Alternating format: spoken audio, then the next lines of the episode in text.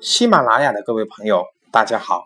在之前的课程，我们主要讲的是 ISO 九零零幺二零一五版和之前标准的主要区别。从今天开始，我们就要开始讲 ISO 九零零幺的标准。我们会逐条逐条的进行讲解。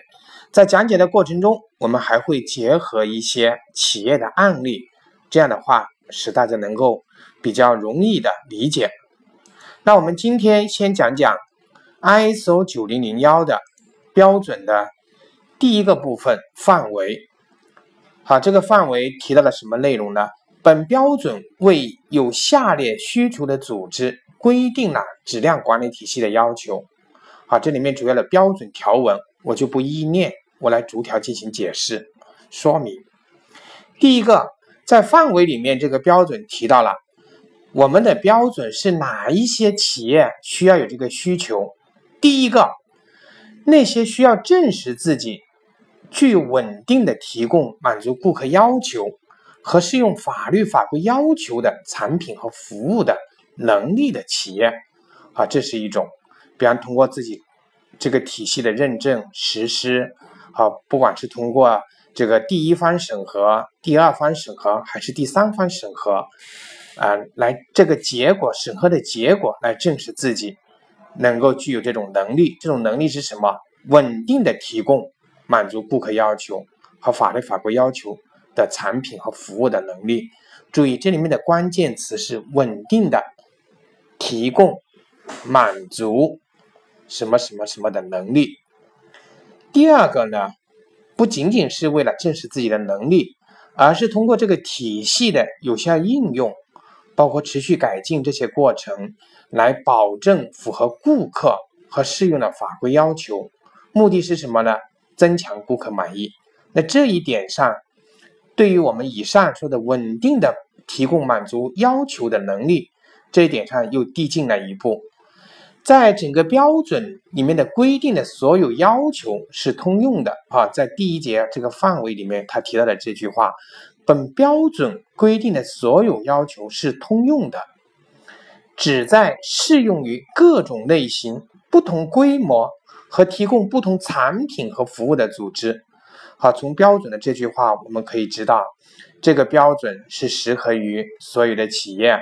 好，不管你的类型，不不管你的规模，还不管你提供的产品和服务是什么，都可以适合。但是呢？我们站在一个认证的角度上，哈，我们前提是这个组织应该要是合法的这么一个组织，哈，才能够去通过认证。注意哈，在标准里面，这里面有个注一，在本标准中，术语产品和服务仅适用于预期提供给顾客或顾客所要求的产品和服务。那这个意思是什么呢？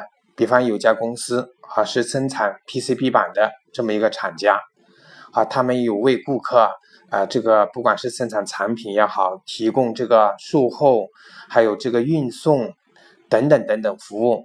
但是这个企业内部呢，他们另外又有一些服务，就是给有些公司可能提供一些其他的这个咨询服务，关于 PCB 方面的生产的。但是呢，这些呢。